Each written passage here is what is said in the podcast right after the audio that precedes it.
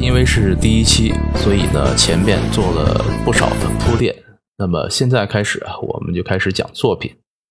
说起油画啊，堪称油画鼻祖的扬凡艾克是一定绕不过去的。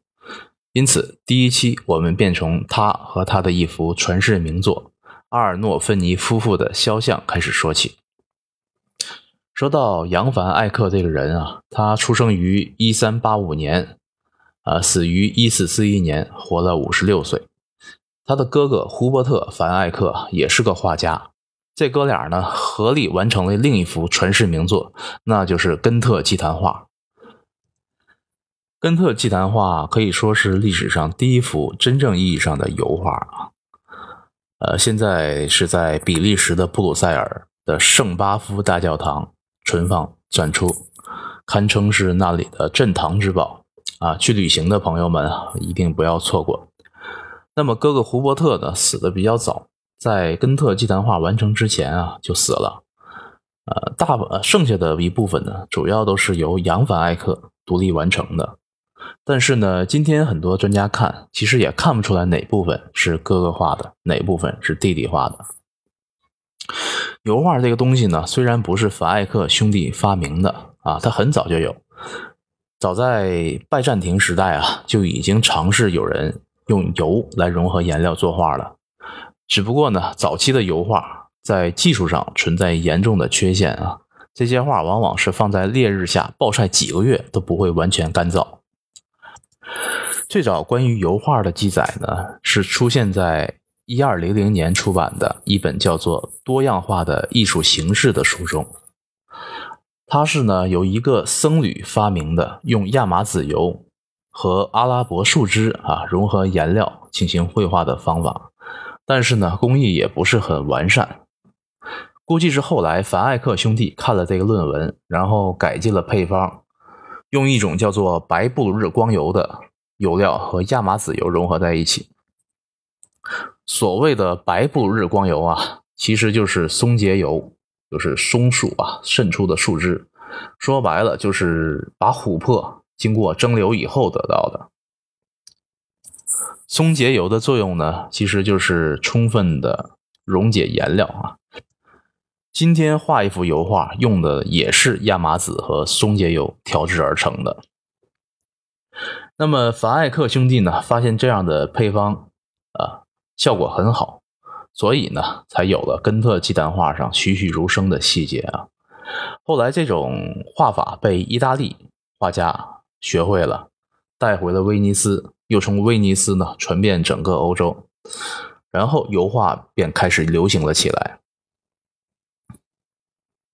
所以说啊，这哥俩对油画的流行起到了至关重要的作用。相信啊，当时人们第一眼看到根特祭坛画的时候，那种震撼啊，不亚于近代人第一次看到照片。因为画面可以做到这么真实、这么细腻啊，细节刻画的相当入微，色彩又是那么自然。我们知道，中世纪的绘画要么是绘制于墙壁上的湿壁画，要么是绘制于木板上的淡彩画。淡彩画呢，也叫坦培拉绘画，顾名思义呢，就是用鸡蛋融合颜料进行作画。这种画法呢，实际上很难去融合色彩之间的过渡和衔接，所以色彩不够柔和、光鲜。同时啊，这个小笔排线非常费力。细节表现呢，自然也就很难达到完美。而且鸡蛋这东西啊，特别容易变质。如果是在潮湿的地区呢，动不动就发霉变臭了。而且画面非常的娇贵啊，稍微一不注意就会碰掉一大块儿因此啊，画家们还专门发明了这个透明漆来保护画面。达芬奇就曾经尝试过用各种不同的方法去改进淡彩画。但都不是很理想，所以很多这个他的名作啊，因为这个工艺的不成熟，没有保存下来。我们看淡彩画啊，经常会感觉这个色彩艳丽有余，但层次欠缺，就没办法。在油画发明之前啊，技术限制也只能画成这样。扬凡艾克改进了油画工艺，这一下不得了。有了这么牛逼的技术啊，也促使画家情不自禁的将更多的细节画于画面上来表达这个画家的想法。虽然啊有这个炫炫技的成分在，但是呢，如果谁掌握这么重要的发明，谁都忍不住炫技，对吧？所以呢，我们再看我们今天讲的这幅阿尔诺芬尼夫妇的肖像啊，它的艺术价值很大一部分就体现在那些。精细描绘又小心隐藏的细节后面，这幅画呢，创作于一四三四年，也就是扬凡艾克完成这个根特祭坛画后的两年。尺幅是大概八十乘六十厘米啊，现在收藏于英国的国家美术馆。它不是画在画布上的啊，它是画在这个木板上的，属于木板油画。这幅画画的事情呢非常简单，而且一目了然啊！描绘的就是一对新人的婚礼现场。呃，内容上它算是一幅民俗画，但是呢，又在形式上呢有一种不亚于一幅严肃而庄重的宗教画的感觉。而那种强烈的宗教仪式感啊，通过精心布局的细节展现出来。那么为什么不能把它简单的归类一个民俗画呢？因为它实现了起码四个功能啊。第一个呢，它是一张结婚证啊；第二呢，它是一个婚前的财产公证和婚前协议；第三呢，它在我们今天来讲，其实是一个炫富贴啊；第四呢，它才是一个精美的艺术品。下面我们就来仔细的去分析这幅画。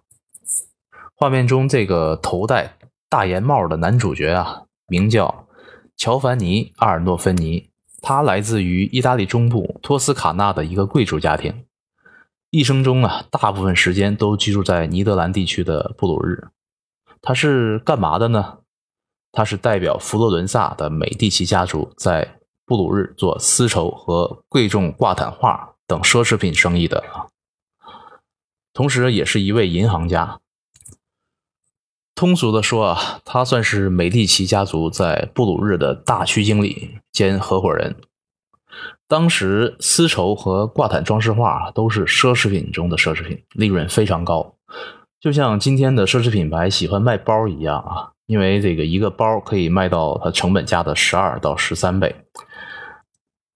当时的丝绸和挂毯画就是这样啊，利润非常高。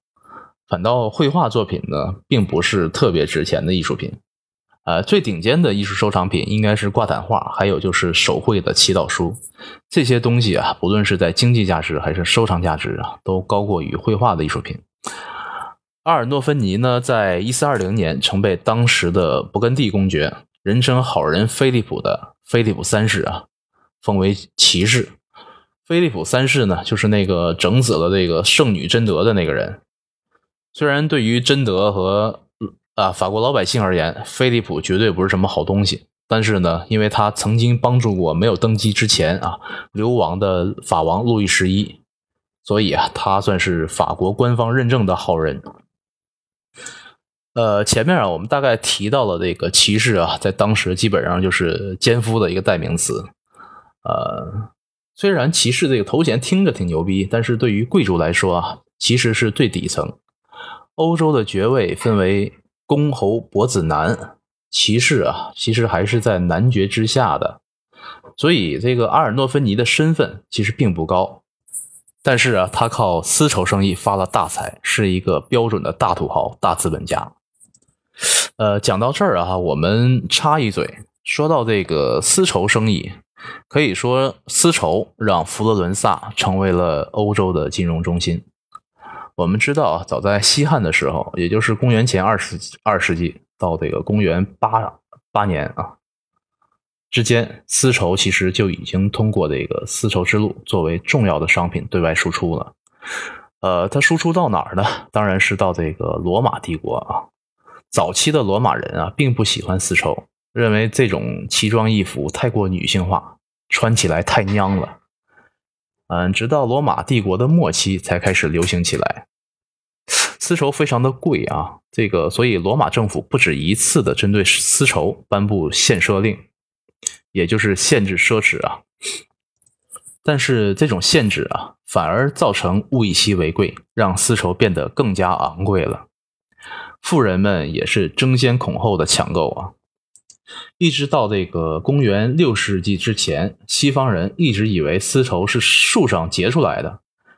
嗯，直到这个著名的拜占庭皇帝查士丁尼皇帝啊，派了两个波斯和尚去这个中国考察，说白了，其实就是商业间谍。他们啊，才发现丝绸原来是这个蚕吐出的丝制成的。这俩和尚呢，就想方设法的用这个空竹筒把蚕种运出了中国，带回到了拜占庭，随后呢，又传到了欧洲。丝绸和中国瓷器一样，太挣钱了。于是，这个佛罗伦萨、米兰、威尼斯这些地方的这个投机商人啊，就纷纷这个投资，开始养蚕，培养这个年轻的妇女成为织工，并且在意大利北部地区啊，大量种植这个桑树。呃，经过这个几百年的经营，佛罗伦萨终于靠着丝绸成为了欧洲最富有的这个地方之一。意大利也是从那个时候开始，在服装上啊奠定了它的领导地位，后来与这个法国并驾齐驱。呃，意大利至今啊时尚地位这么高啊，米兰时装周影响力这么大，呃，基础就是那个时候打下的。说到这个阿尔诺芬尼所居住的布鲁日呢，它也是另一种深受女性喜爱的布料——蕾丝的发明地。呃，后来为了躲避过于沉重的苛捐杂税啊，做蕾丝的这帮手艺人啊，就迁到了威尼斯，呃，并且在威尼斯下属的一个叫布拉诺的小岛上定居下来啊。再后来啊，来自于威尼斯的蕾丝便又成了。广受欧洲贵族所追捧的这个布料，到了路易十四的时代啊，因为他是一个但凡贵的东西他都喜欢的这么一个皇帝，他个人非常喜欢丝绸和蕾丝啊，所以呢，这个时候蕾丝也受到了整个法国宫廷的追捧，一度成为了这个最奢华的面料之一。当时呢，纺织行业受到了这个皇家的大力支持。为啥呢？因为路易十四的一个能臣，他的财政部长库尔贝，他的家族就是做纺织生意的。于是啊，这个促成了很多蕾丝的纺织厂在法国落户，大力推动了这种奢华面料的发展。所以现在一提到蕾丝，我们就自然而然的去想到法国啊，就几乎蕾丝成了法国的代表属性之一啊。起源呢，就是从这儿来的。嗯，蕾丝作为顶尖的奢侈品的地位呢，一直到英国人在一八零九年发明了花边织机才被撼动。但是呢，在今天的高级时装中啊，这个蕾丝仍然作为一种奢华的元素被广泛使用。好了，我们继续讲这个作品。那么画面中啊，这位身穿华服的女主人是年方十九的珍娜。关于她的资料特别少。但是呢，可以推测他的身份啊，和这个男主人啊存在着不小的差距，可能是出自于小资产阶级的家庭。这是怎么看出来的呢？呃，这是因为当时的欧洲有一种叫做交手婚的习俗，什么意思呢？就是男女两个人啊，双手交叠在一起啊。相当于我们今天的互相交换戒指啊，就代表着结婚了。而在尼德兰地区呢，又有一种叫做左手之婚。你看这个画面中啊，珍娜将手叠放在男主人的左手上，这在当时的尼德兰风俗中啊，代表着放弃继承权。呃，之前忘了说了啊，尼德兰呢是指荷兰、比利时啊、卢森堡这一带。呃，当时呢也叫弗兰德，也叫弗兰德斯啊，都是同一个地区的不同说法。那么说到婚姻这个事儿哈，这个古代的婚姻啊，其实就是一种契约性的行为啊，尤其是明媒正娶的婚姻，往往大多数和爱情没啥关系啊。绝大部分的婚姻都是以权利、财产和继承啊这些为主导。你看，这个珍娜放弃了继承权啊，很可能是因为这段婚姻啊，并不来自于对等的阶级。在今天啊，如果找出一句话最能形容爱情美满、婚姻幸福啊，那通常会说这个女孩嫁给了爱情。但是呢，这同时也矛盾的表达了俩意思：第一，嫁给爱情是一种非常高级的婚姻形式；第二呢，也说明这种高级的形式啊，其实非常稀有。在潜意识中啊，人们普遍认为爱情和婚姻是两码事儿。相信啊，对于这一点，那些有酒有故事的老司机们应该是深有体会。那么追溯到源头啊，婚姻这个制度啊，尤其是一夫一妻制啊，到底是从何而来的呢？呃，古往今来啊，人们可能大多数都认为婚姻是个人对性和这个爱情的要求所产生的结果，但其实完全不是这么回事儿啊。这个婚姻制度的产生啊，只和财产有关，更简单的说，是私有制造就了婚姻制度。你想啊，在原始社会。不存在婚姻制度，因为那个时候呢，财产是大家公有的，整个部落的人居住在一起啊。到了晚上，没什么娱文化娱乐活动，大家就围绕在这个篝火旁唱歌啊。当然那个时候呢，也没什么歌曲啊，估计就是学个动物叫。呃，一个小姐姐看到一个小哥哥学狼叫学得好啊，于是赞叹：“哎，小哥哥你好威武，好雄壮。”于是呢，在噼噼啪啪的这个燃烧的篝火旁啊，擦个枪，走个火，就再正常不过了。第二天呢，又看到一个小哥哥学狮子学的特别好，于是啊，又擦个枪，走个火啊。那个时候啊，财产甚至身体其实都是共有的，而且呢，选择权啊，可能更多的还是集中在女性身上。呃，也没人在意这个孩子是不是自己的，那生下来呢，就全部落的人共同抚养。这样的社会组织结构啊，是不存在这个夫妻这种关系成立的基础的。但是呢，当大量的财富集中在某一个男人的手中时候啊，他会希望将这些财富传给自己的孩子。那么，为了保证小孩是自己的，而不是隔壁老王的。啊，婚姻制度呢也就应运而生了。换句话说啊，婚姻产生的目的就是为了保证女人在生育的时候必须保证这个是丈夫的后代，是合法的继承人。呃，最早的一夫一妻制呢，几乎不约而同的出现在古希腊、古埃及和中国。按照正常的逻辑来讲，哈。一夫一妻制应该要求一个男人在性方面接触的对象仅限于一个女人，那么女人呢？反之亦然，那只能忠诚于她的丈夫。这个逻辑一点问题没有，并且啊，在希腊被上升到了道德和哲学的高度。关于婚姻的道德标准，最先是由亚里士多德提出来的。他认为，丈夫或妻子与非婚的伴侣发生性关系啊，那都是一种可耻的行为。但是呢，事实证明，亚里士多德是位孤独的道德先锋。男女之间相互忠诚的问题，至今啊仍然是个难以解决的问题。为什么呢？因为执行一夫一妻制，绝对不是所谓啊婚姻的最高形式，它反而宣告了这个史前人类从来不存在过的两性对立的开始。婚姻本身就是契约性的，但是呢，其目的却是反人类天性的啊。古希腊人呢，不光发明了一夫一妻制，而且还对夫妻每个月啪啪啪的次数啊有明确的规定。在这个梭伦法典中啊，就对夫妻关系进行了规定啊，说丈夫每个月必须与妻子行房最少三次啊。所以啊，这个不按时交公粮那是犯罪行为。这条法律啊，自然是为了鼓励生育。你看，希腊人用法律啊刺激生育，那咱现在不生二胎呢，政府就让老百姓交钱。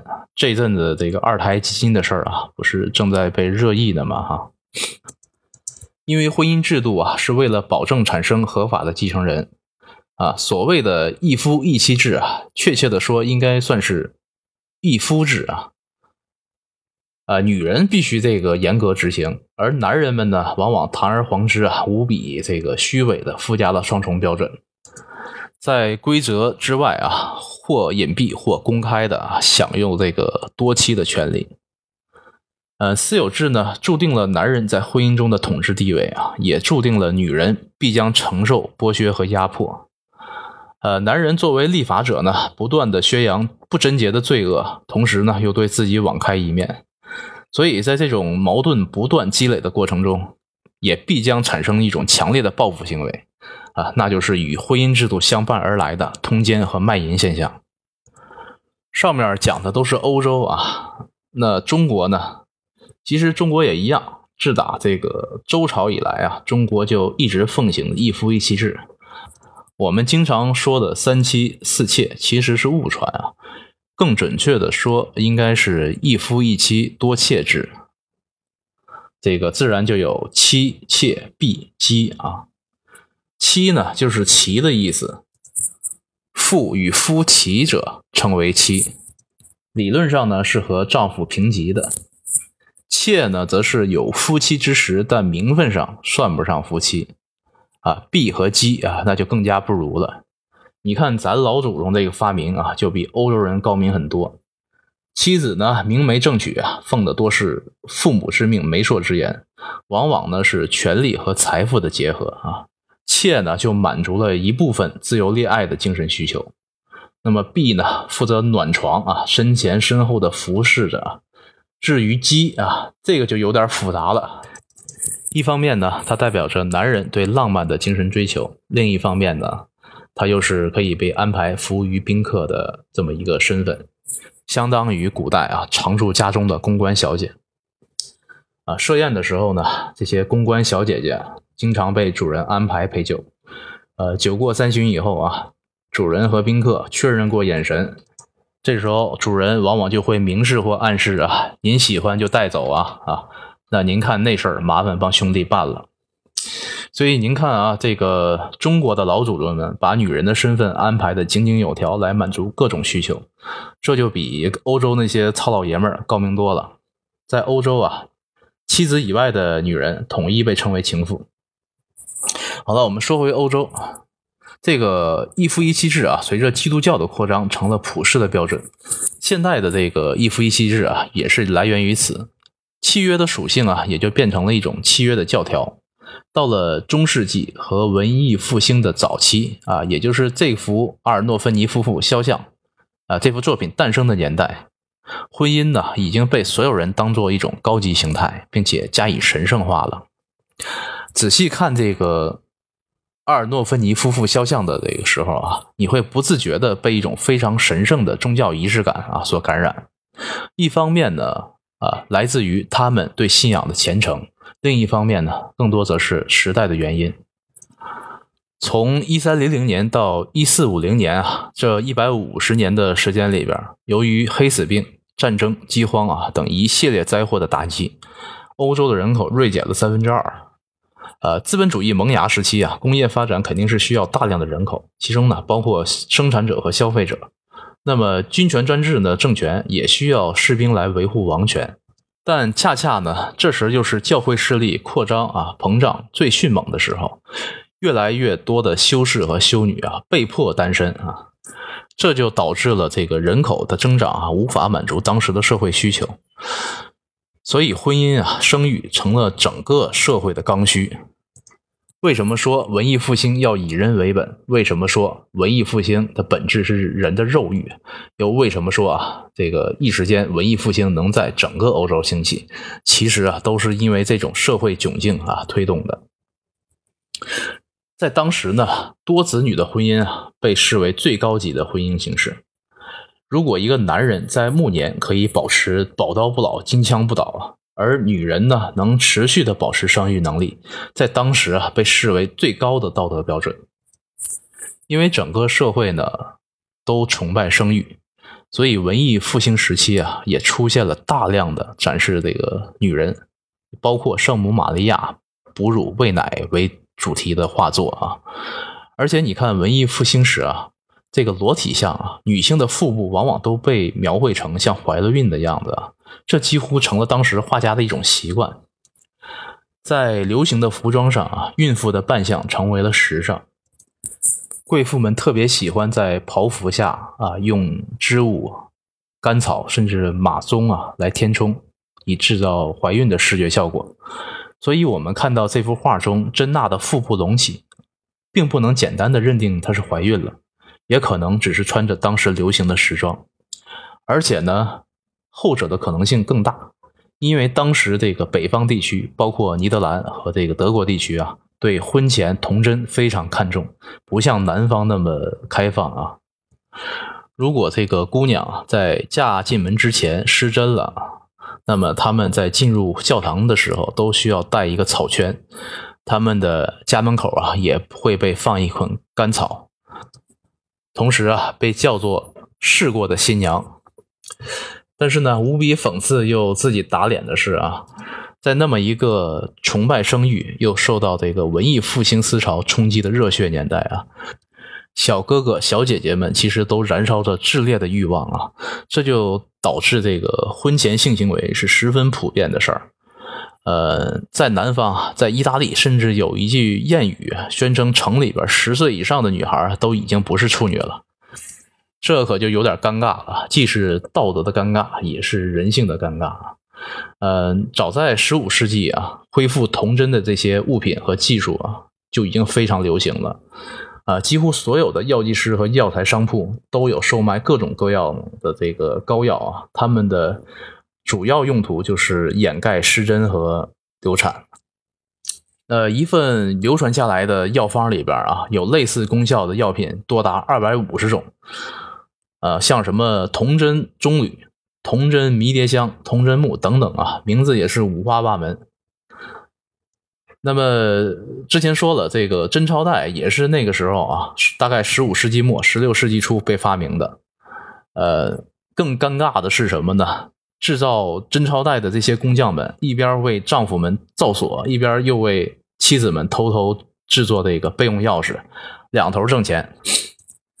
所以啊，我们看出所谓的道德标准啊，包括风化习俗，其实在很多时期往往啊极端的自相矛盾，充斥着这个自我打脸的尴尬，特别不正经。那那个时候婚姻里边有没有爱情的成分呢？当然啊，不能说一点没有，但是一定特别稀缺。要不为什么爱情千古以来就反复被歌唱呢？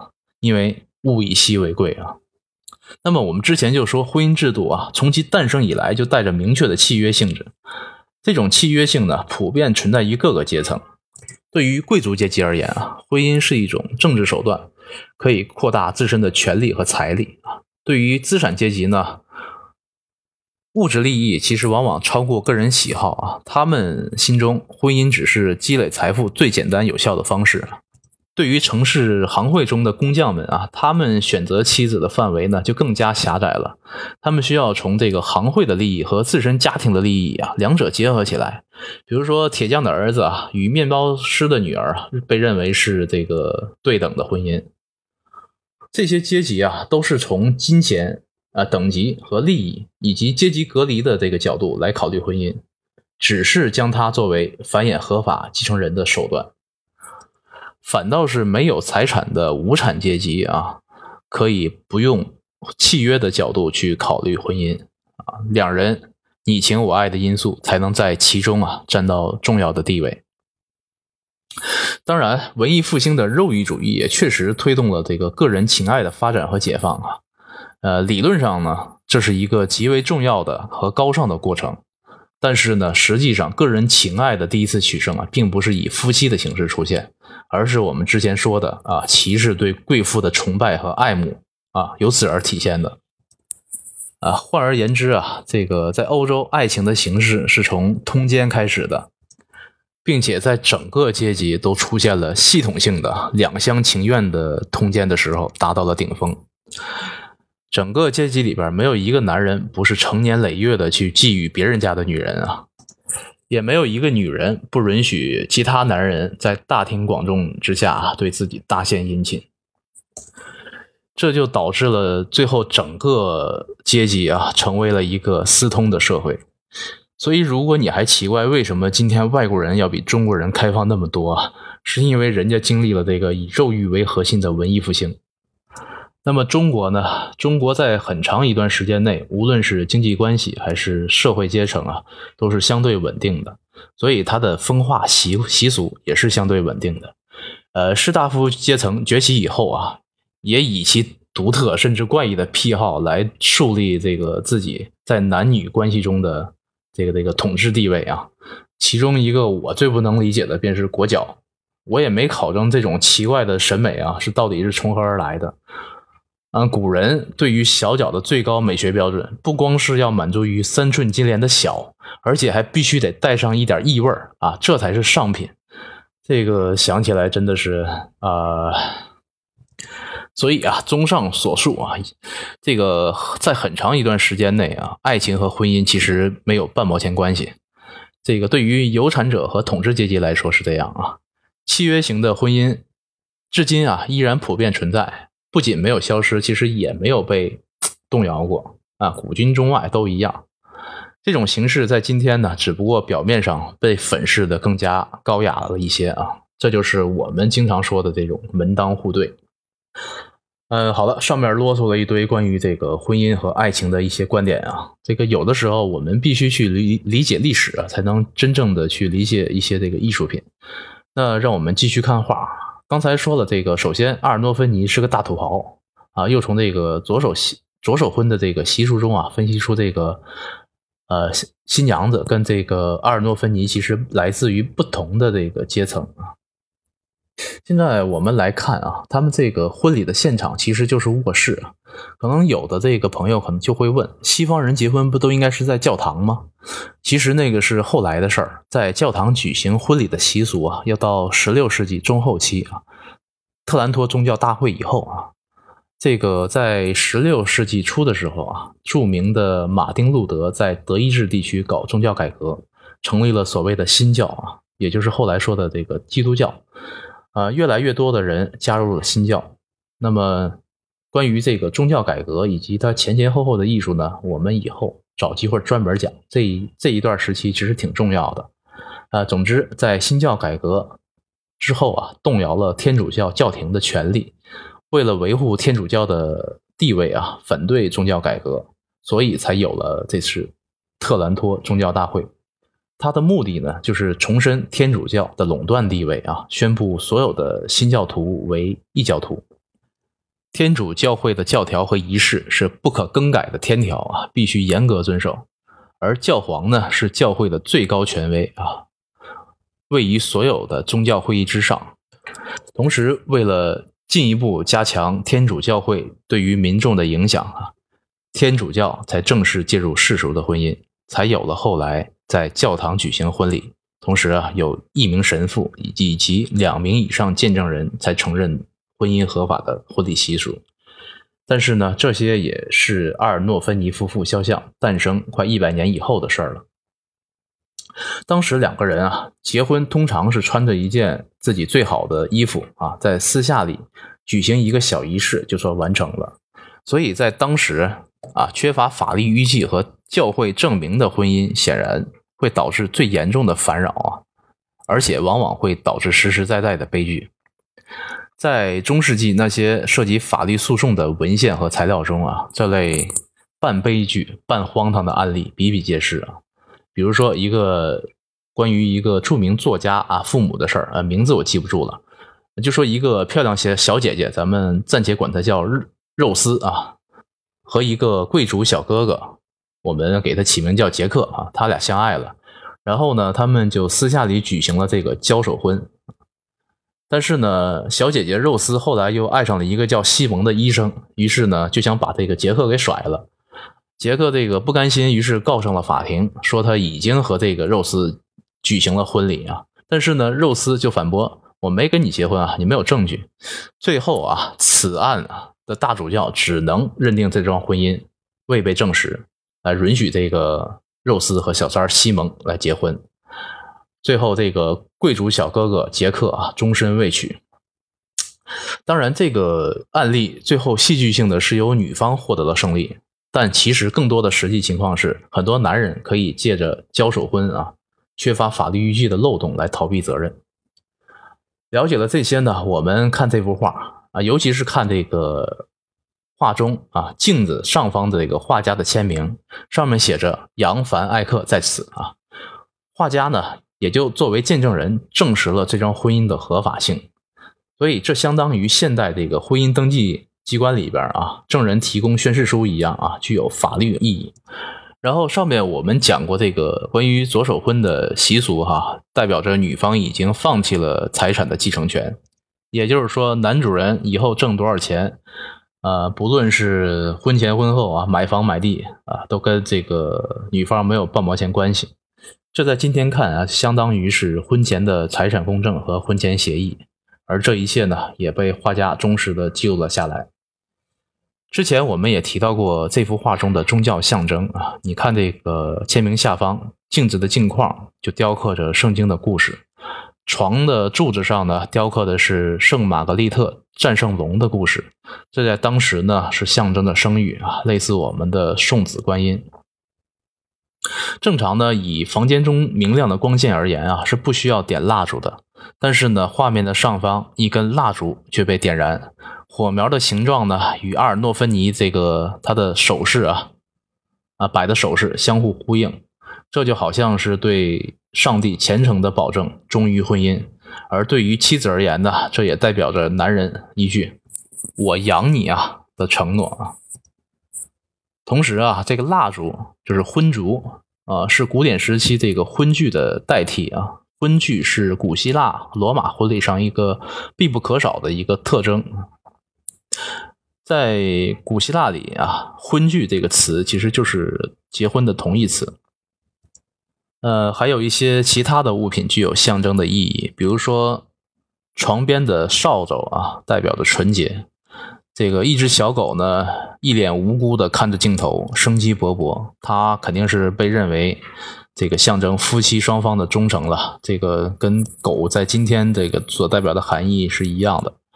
呃，小狗的旁边呢，就是前景啊，左边有一双新郎的木鞋，而新娘的小红鞋呢，则被放置在后边。呃，不穿鞋啊，就代表着他们站在神圣的土地上，因而丢掉了鞋子。呃，圣经里边其实是有类似的这个谚语的啊。呃，大家也可以继续仔细去观察和寻找画里边的更多细节。很多时候看油画的乐趣，其实就是在寻找这些细节所代表的含义。这幅画我们今天看可能不会太有太多这个感觉，但是呢，如果给当时的人看啊，估计大部分人都会感叹：你觉得这个这画里边人真是太有钱了啊！跟这个许多人啊，今天我们喜欢这个在车里边绣车标啊，女生呢则喜欢。绣这种流行的包包啊，绣化妆品，绣一些奢华酒店是一个道理。这里边也有非常多的炫富的细节，只不过呢，我们对当时物品的价值不敏感啊，所以也没那么强的代入感。所以现在我给你解读一下，看看这个中世纪的大土豪是怎么炫富的。首先，你看这个吊灯，应该是黄铜的材质，而且做工非常精细啊。灯上面雕刻的是这个经典的三叶鸢尾花的图案，这种图案呢，在非呃在欧洲是非常典型的，也是非常普遍的一个代表富贵阶级的图案。鸢尾花呢，在古埃及、古美索不达米亚，包括古巴比伦，其实都已经开始应用了。后来啊，意大利的美第奇家族和法国王室都把这个鸢尾花作为自己这个权力的象征。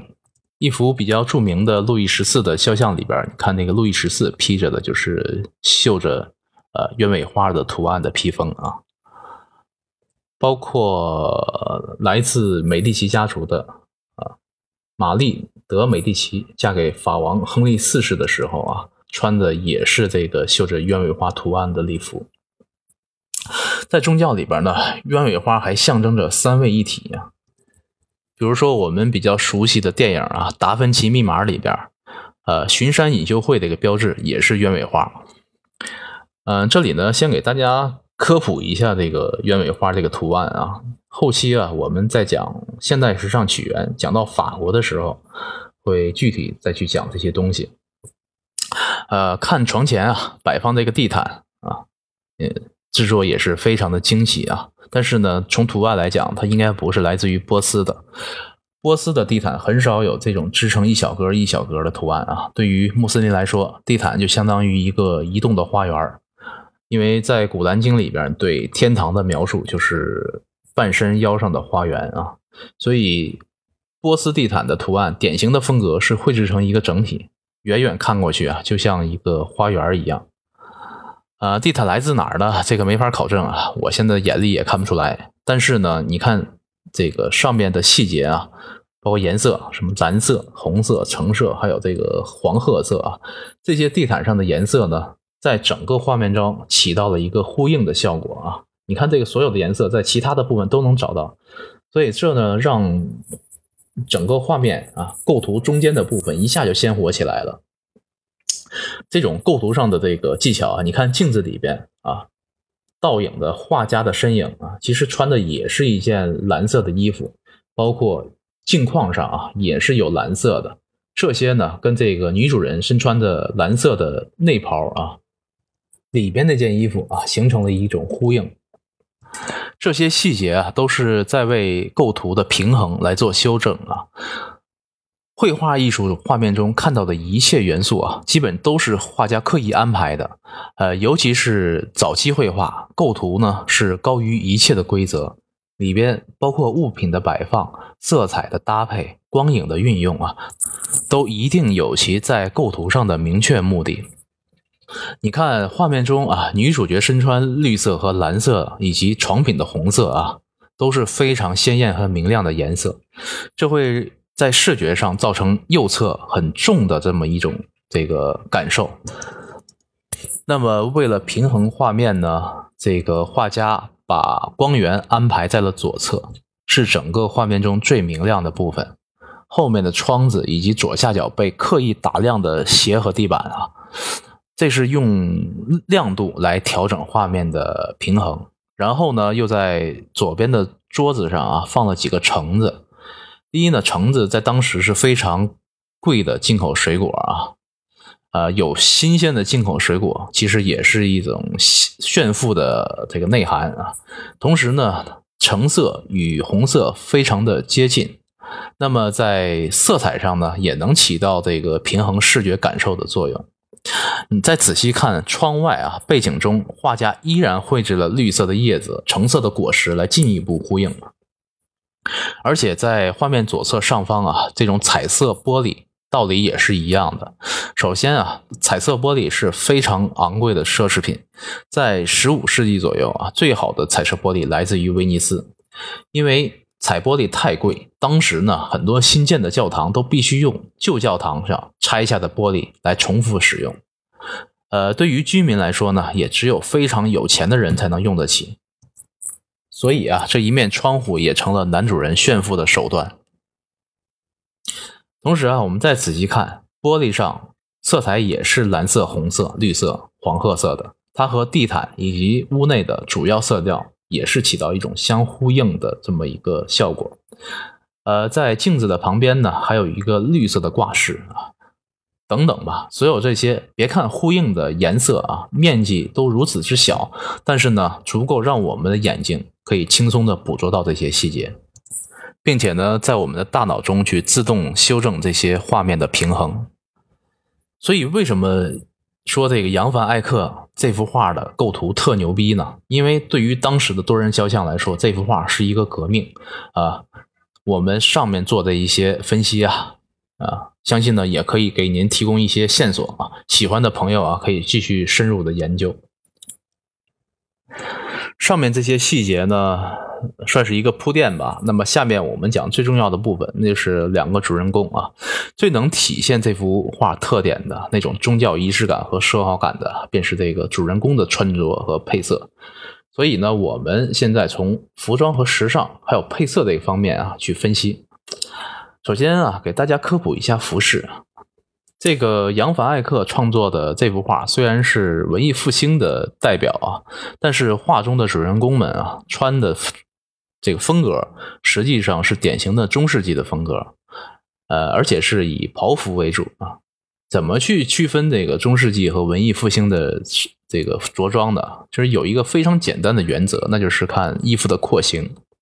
我们之前反复的一个强调，文艺复兴的核心是思想是肉欲啊，所以啊，在这个文艺复兴时期，它的服装也只在突出人体。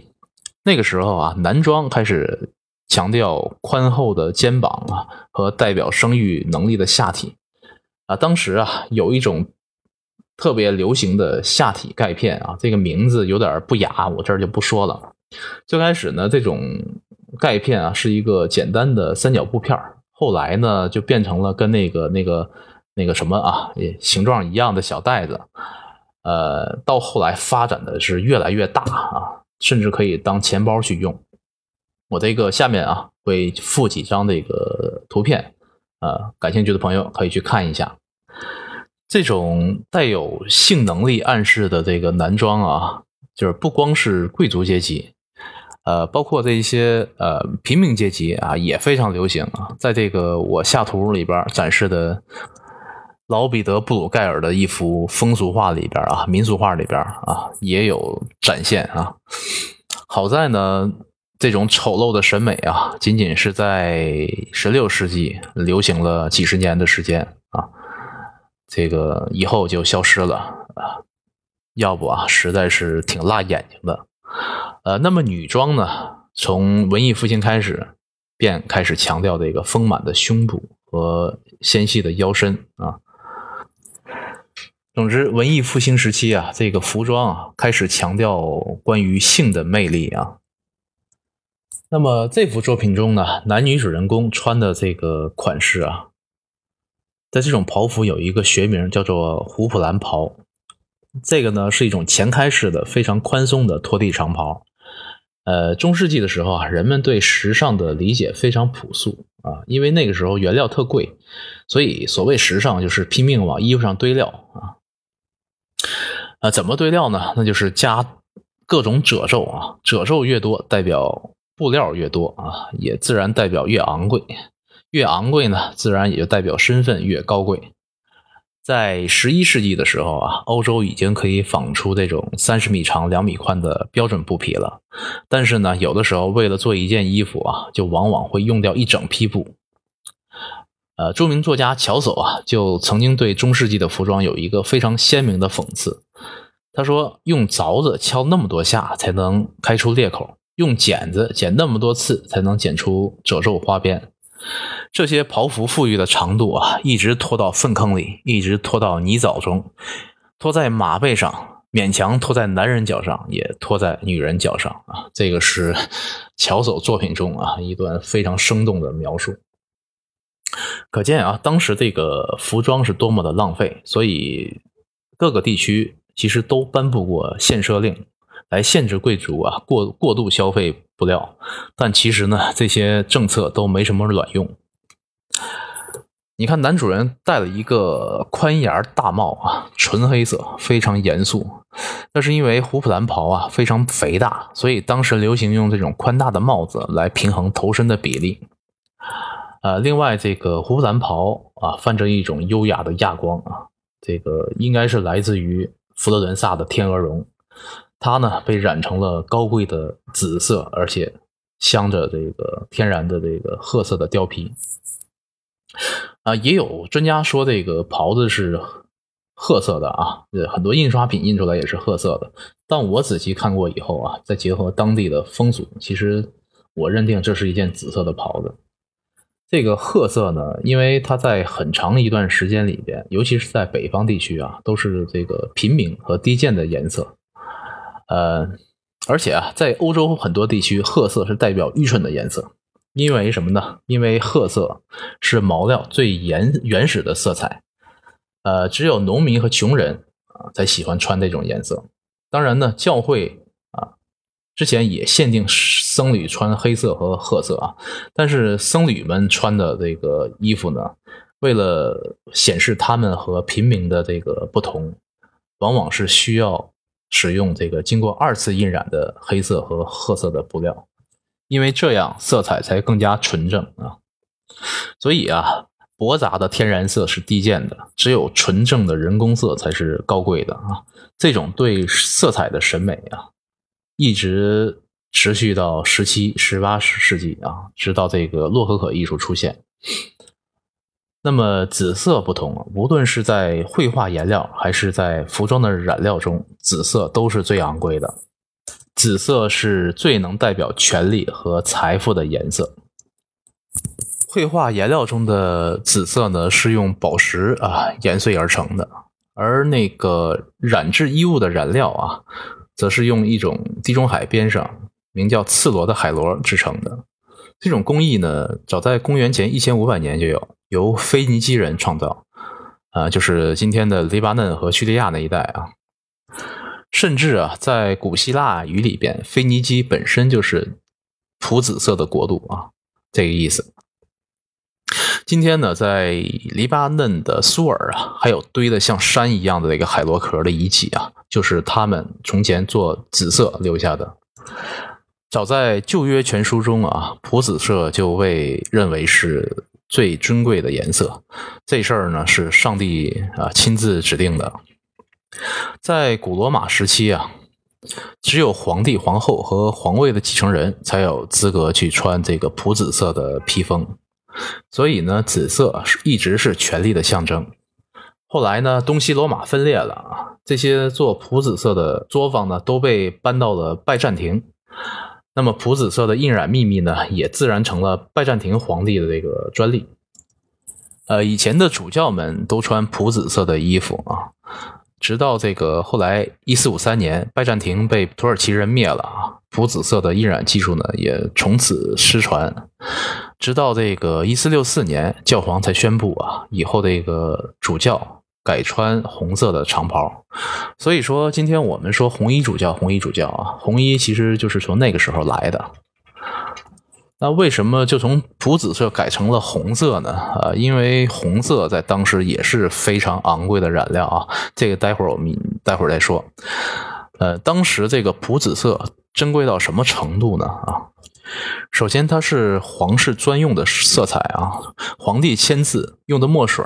都是这个普紫色的，而且还设了一个专门的官员去看守这种墨水，这个官衔就叫皇室文具看守官。其实直到近代啊，这个紫色依然要比其他的颜色贵，这个是由于紫色的这个制造工艺而决定的。紫色的象征意义呢，也从过去代表的权利啊，慢慢演变成当下。代表的时尚、虚荣、性感和暧昧啊，这种象征人造风格化的颜色，经常跟性啊联系在一起啊，是一种典型的女性色彩。如果你想用一种颜色来突出性感的话啊，不妨试试紫色。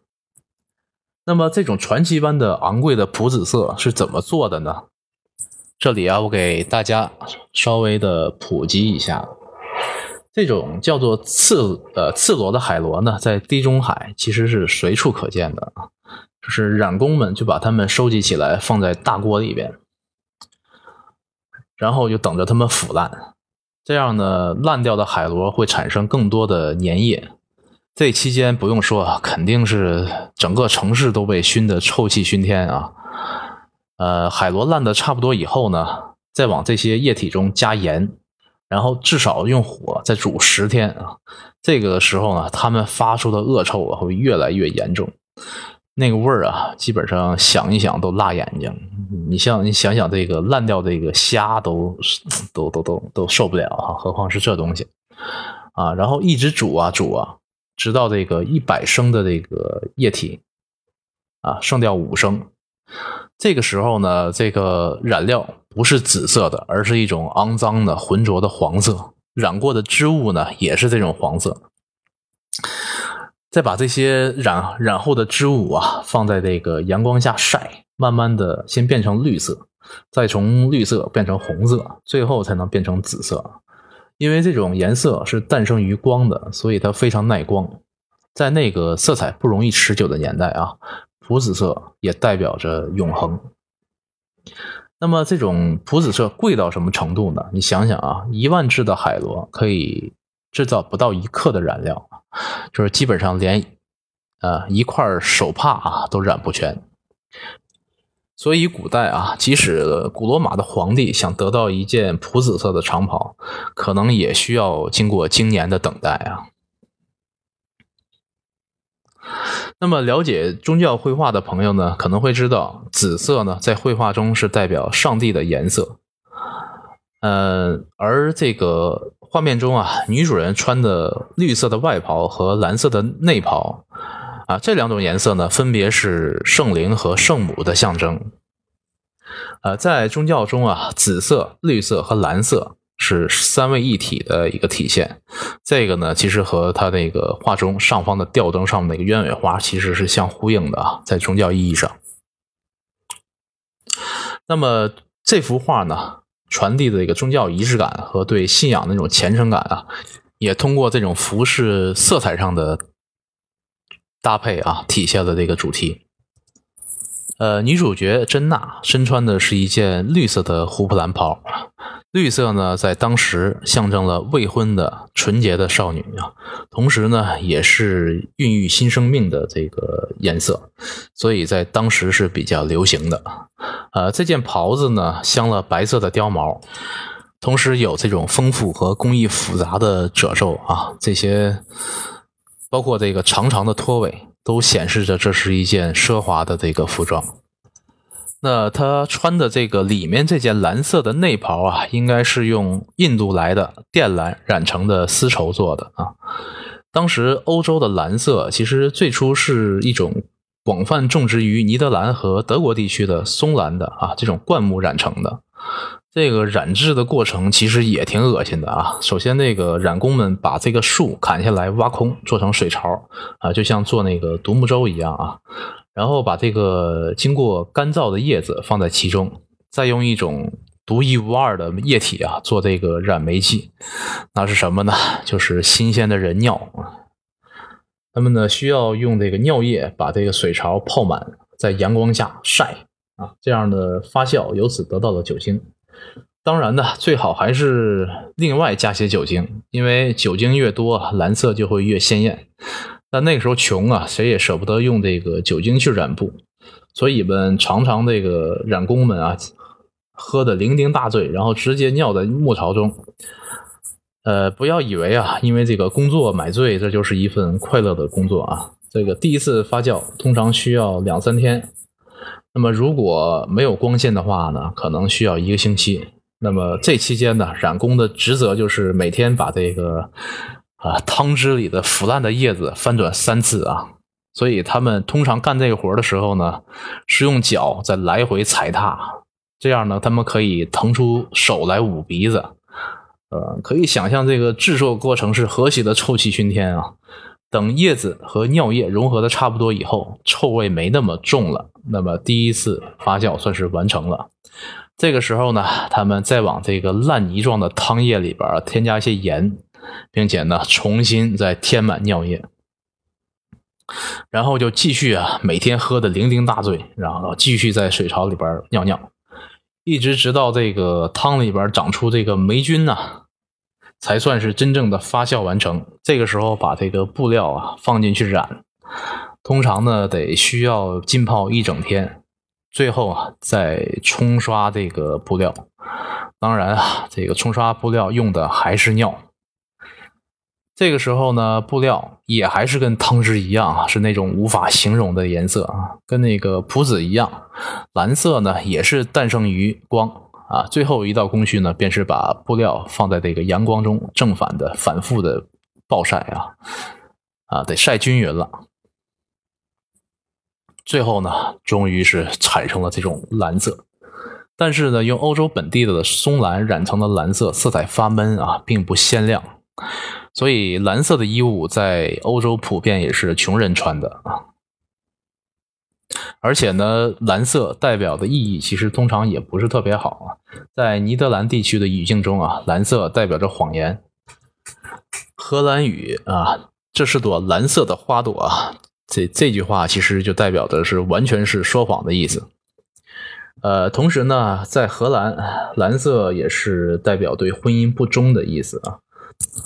呃，下面文档中啊有一幅老彼得·布鲁盖尔的民俗画啊，其中呢这个里边有一个衣着暴露的这个女士啊，为她的丈夫一个老头披上了一件蓝色的外袍，同时呢眉目又和在一旁啊养猪的喂猪的这个青年啊眉目传情，所以啊这个蓝色就代表着对婚姻的背叛。跟我们今天说谁谁谁被绿了一样啊，绿色是代表出轨，那么在荷兰语境里边，蓝色就代表出轨。当然呢，也有一种蓝色呢是富人专有的，那就是来自印度的一种灌木，叫靛蓝。它的印染工艺和松蓝差不多，但是呢，靛蓝染出的蓝色啊，通透鲜亮啊，并且纯正。一般来讲啊，呃，也不是说一般啊，绝对来讲啊，这个越昂贵的。这个布料一定要用最昂贵的染料来染，呃，所以啊，这个阿尔诺芬尼夫妇肖像这幅画中啊，女主人穿的内袍便是用这种靛蓝啊染成的丝绸而制成的。呃，在宗教绘画中呢，蓝色是圣母玛利亚的象征，而蓝色呢，也是一种极其昂贵的颜料啊。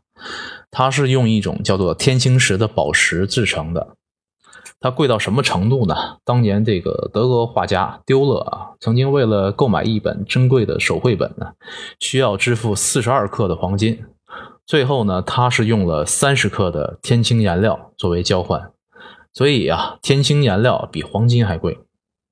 呃，中国十大名画之一啊，宋代王希孟所画的《千里江山图》中的青山绿水啊，那种蓝色的山也是用这种颜料绘制而成的。现在呢，蓝色代表沉静、客观、理性啊，忠诚和时尚，并且呢是一种典型的男性色啊。据统计，现在蓝色呢是目前喜欢人数最多的一种颜色。但是呢，蓝色代表男性啊，其实是二十世纪以后的事情。在之前，蓝色一直是圣母玛利亚的象征，而且是一直是女性的典型色彩。那么，明亮和纯正的蓝色代表着成年女性，呃，而未成年的女性则用天蓝色啊来代表。而古代呢，红色则是男性的代表，红色添加了白的粉色呢，呃，则来代表未成年的男性。很多这个表达啊，耶稣的主题中啊，年轻的耶稣就穿着粉色的衣服。所以我们在欣赏这个古典绘画的时候啊，应该尤其是宗教绘画的时候啊，应该格外注意这个色彩的象征意义。呃，下面的资料里边也有两幅这个力作啊，呃。比如这幅叫做霍华德家的孩子的画作中啊，这幅画大概画在十七世纪的末期啊。这里边女孩穿着一条蓝色的长裙，男孩呢则披着一个红色的外袍。呃，今天我们特别喜欢穿的牛仔裤，其实很多还是用这个松蓝染成的呃，因为喜欢养裤子的玩家知道啊，就特别喜欢那种天然的褪色的感觉。啊，松蓝则是能制作出特别好的这种效果啊，但是放心啊，现在这个染眉剂已经不再用尿了啊。呃，之前我们说这个红色是除了普紫以外啊最昂贵的织物啊，这种昂贵呢在中世纪持续了数百年，所以我们再看这幅阿尔诺芬尼夫妇肖像啊，里面那个背景。啊，包括这个床上的一个床品几件套啊，基本都是用红色的丝绒制成的。你就可以知道啊，这里边红色不但代表着爱情的炙热啊，更是赤裸裸的在炫富。这种红色呢是怎么做的呢？它实际上是产自这个地中海啊，四季常青的橡树上啊，实际上是一种叫胭脂虫的虱子啊。大小跟黄豆差不多，它一旦吸附在树叶上啊，就一动不动了，直到这个产卵死去。所以呢，染工们就把这种虫子用木刮刀从树叶上刮下来，晒干，研磨成红色的粉末啊。这种虱子啊，制成颜料，大概一公斤燃料可以染十公斤的羊毛。但是呢，需要大概十五万只啊这样的狮子。这种原料采集起来既费时又费力，所以非常昂贵。嗯，这种胭脂红呢，它的优点也非常明显，也它耐光，不容易褪色啊。一件制作精良的衣服，往往可以传好几代。所以红色呢，在数百年中一直是顶级的奢华颜色，并且啊，多数时候只有贵族才能这个穿戴。我们知道，十六世纪初，马丁·路德在德国搞宗教改革期间，几乎每年都有这个中农民起义。而农民起义里边一个诉求啊，就是农民也也有权利穿戴红色的衣服。虽然最后农民起义失败了，这事儿也没成，但是可想而知啊，这个老百姓对于红色的渴望是多么强烈。真正让红色啊走下了神坛呢？是俩事儿，第一个是，一九四二年哥伦布发现了新大陆，呃，并且在十六世纪初啊，从墨西哥带回来一种名叫考齿尼勒虫的虫子，啊，其实也是一种虱子，生长在仙人掌上啊。呃，这种虫子呢，一下让这个胭脂虫受到了冲击，红色呢变得就没那么贵了。但是这两种红呢是有差别的，这个胭脂虫啊是那种纯正的鲜红，而这个来自墨西哥的考齿尼勒虫呢，只是代表带着这个蓝色的啊朱红色。而真正让红色平民化的呢，是一种叫做西洋茜草的亚洲的灌木啊。也是用来做红色染料的一种植物。十六世纪的时候呢，荷兰人终于成功的这个种植了高品质的西洋茜草，于是乎啊，红色变成了人人都穿得起的颜色啊。当年这个农民起义没达成的诉求啊，却不经意的实现了。你看扬凡艾克这幅画画是在一四三四年，在他一百来年以后，老彼得布鲁盖尔的民俗画中啊。身穿红色的农民已经随处可见了。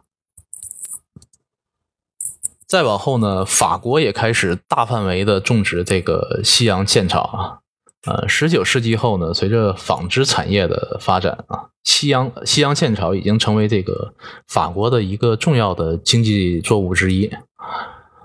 呃，但是呢，就在那时候啊，大概是一八七一年，德国人发明了这个化学颜料的红色啊，这种。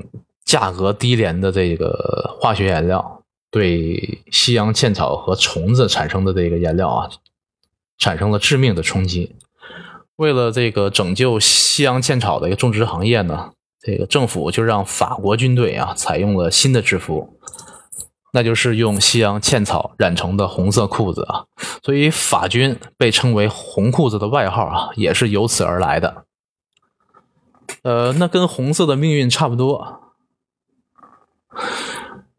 早年间啊，德国和尼德兰地区广泛种植的松兰啊，其实当年也受到了来自印度的靛蓝的打击。呃，普鲁士的君主呢，想当然的必须去支持种植松兰的这些农户啊，所以当时普鲁士军队将他们的军装改成了蓝色，目的其实也是为了挽救这个松兰的种植行业。于是乎啊，才有了我们后来说的普鲁士蓝。所以你看，这些颜色的命运和它的流行和兴衰啊，其实经济发展都是其中一个起到决定性作用的这个关键因素啊。对于时尚的影响，经济规律往往要凌驾于个人品味之上啊。行了，现在我们讲了这个紫色、蓝色、红色啊，这个还有一个比较大号的绿色，我们放到以后讲吧，因为这期可能超时已经超的太多了。呃，宗教里边呢，绿色是代表圣灵的啊。那么这个颜色和它的寓意呢，我们以后跟拿破仑啊一起讲。为啥呢？因为这个绿色啊，呃，搞死了拿破仑。为什么这么说呢？咱这儿先卖个关子啊。行了，我们关于炫富的话题也差不多了。啊，至于这个画里边女主人戴的一些黄金的首饰啊，什么跟这些来比啊，就已经小巫见大巫了。啊，再来看一看，呃，女主人的头饰啊，呃，刚才我们说过，这个蕾丝是非常这个昂贵的一种布料啊。女主人戴的就是这种蕾丝的头巾，而且啊，头发扎成两个小犄角啊，别在这个两侧。这种造型呢，在当时的尼德兰和法国都非常流行啊。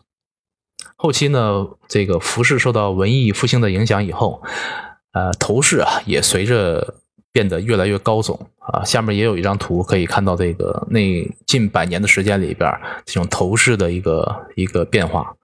那么往后几十年里边呢，开始流行那种尖塔式的爱宁帽啊。到了十八世纪的一个洛可可时期啊，这种贵妇们经常是在啊头顶上能顶一个船啊，这种特夸张。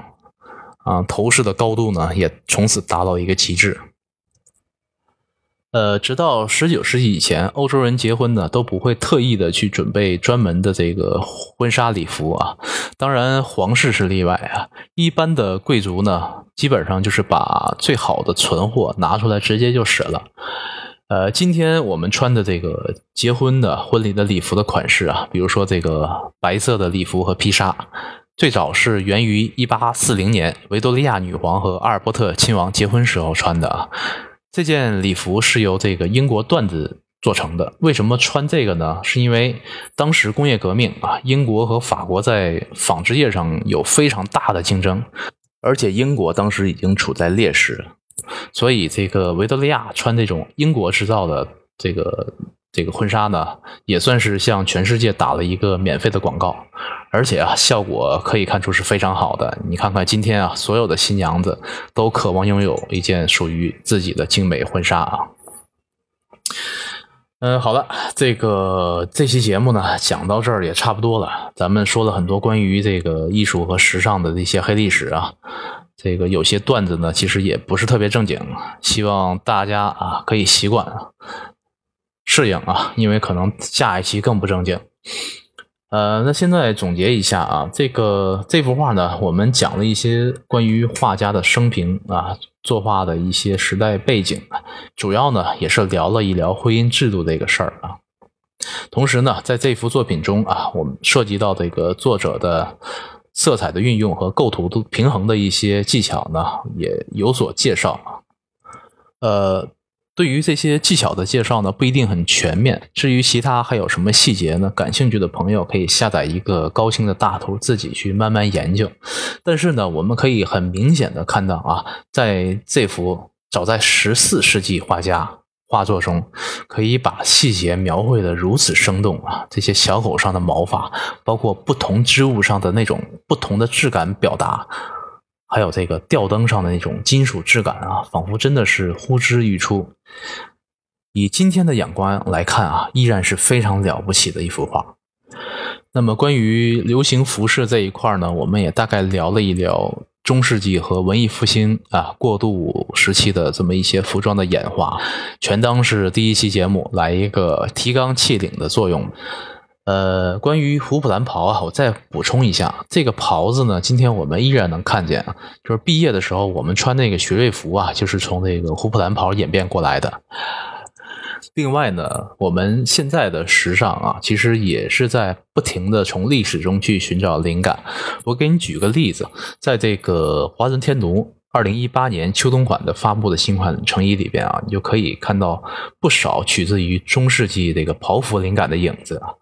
他们的理念似乎也是同样借由豪华面料的堆砌来体现这种复古又现代的时尚感。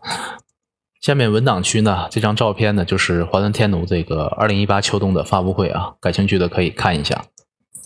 我录这一期节目的时候呢，正好也是米兰的时装周，各大品牌呢都在举办各种大秀。这期节目前面我所提到的关于。文艺复兴初期，男装特别强调对于男性下体修饰的那个盖片的设计啊，我在一个秀里边也偶然看到了一个相似的模仿的设计，那就是 GUCCI 啊，在二零一九呃早春系列的这个成衣男装中啊，就有相似的这个 一个一个设计的引用，我也放了一张图片在下边。大家可以参考一下，看看是我说的是不是有道理。好了啊，今天的节目呢就说到这儿，感谢大家的收听。啊，如果喜欢我的节目呢，也希望可以收藏、订阅和转发。那么我们下期见。